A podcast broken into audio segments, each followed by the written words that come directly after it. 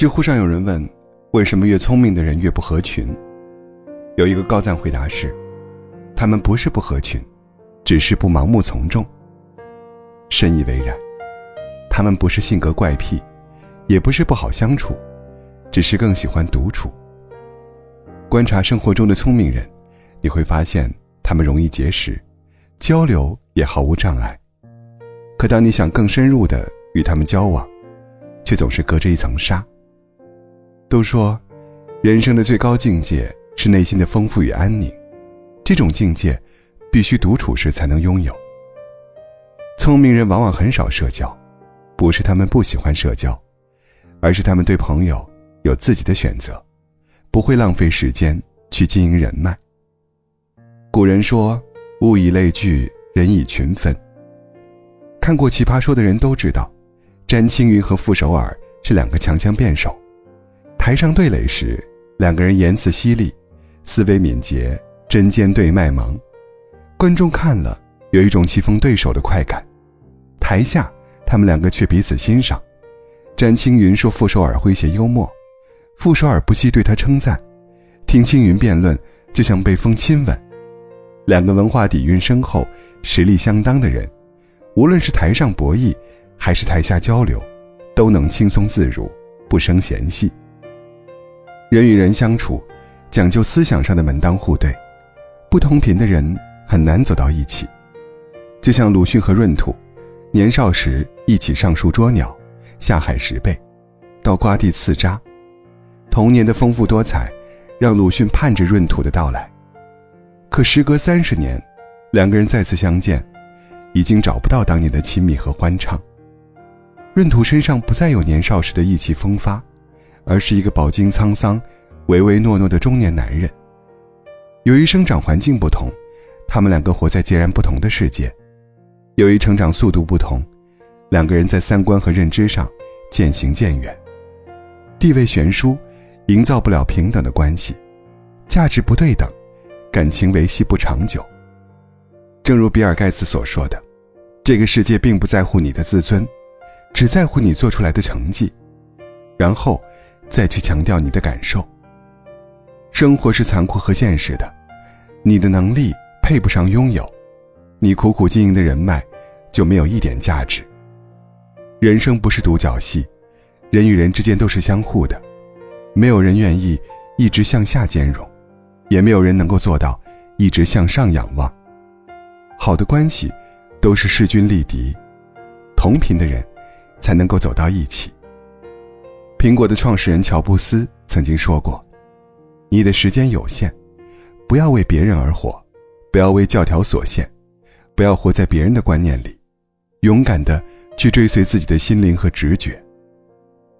人生苦短呐，我们无需委屈自己逢迎他人，不把精力浪费在毫无意义的事情上，珍惜当下，专注自己擅长的领域。经常讲到一个故事，那就是八十岁的摩西奶奶，本来是颐养天年的年纪。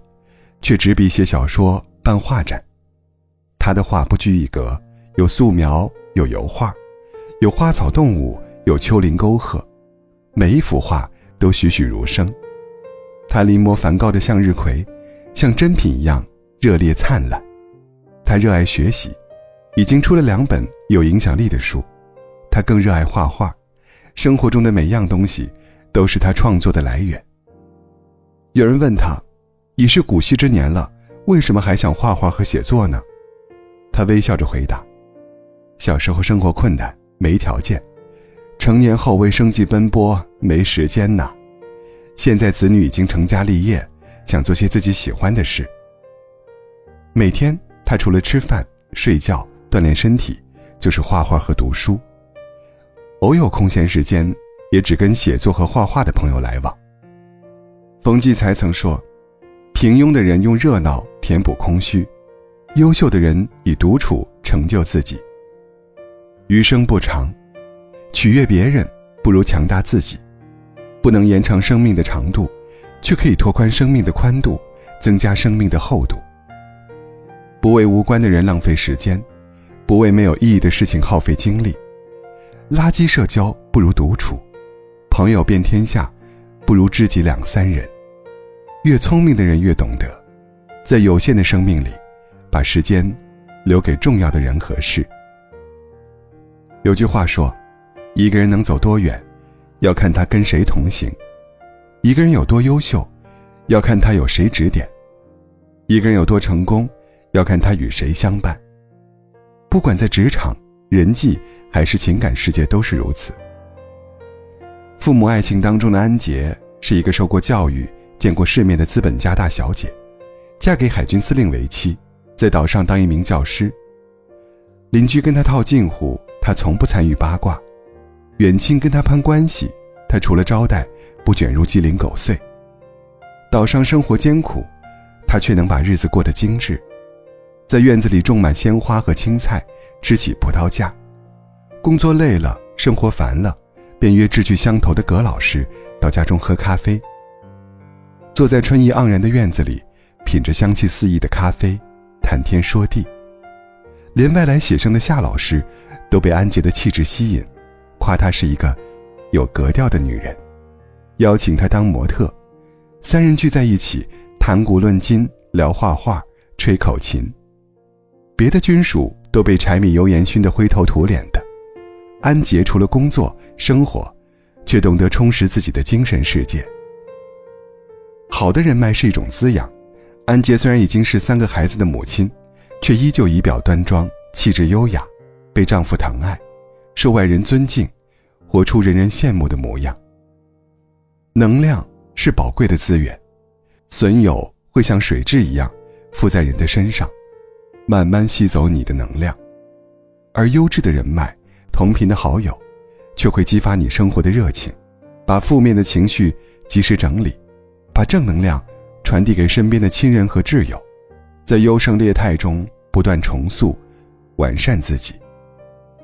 越是聪明的人，在社交上花的时间越少，因为他懂得，人脉不在别人身上，而是藏在自己身上。韩寒在成名之前很少交朋友，同学们成群结队的嬉笑玩耍，他却特立独行，写自己的故事。大多数人活成普通的样子，他却成为文坛上一颗耀眼的星。别人说他冷漠不合群，而朋友却觉得。韩寒是最靠谱的。当朋友出交通事故期间，指导的影片正准备上演，他只跟韩寒打了一个电话，说：“电影首映时，你有空去捧个场吗？”韩寒一口答应，马上给朋友做宣传。上映当天还在外地赛车的他，一结束便马不停蹄地赶到现场为他捧场。朋友不在多，贵在精。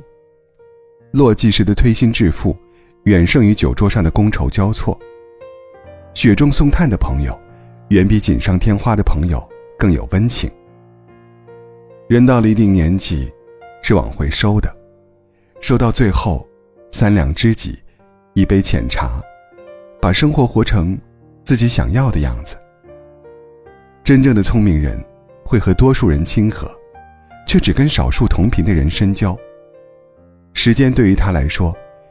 就是生命和价值，必定珍惜。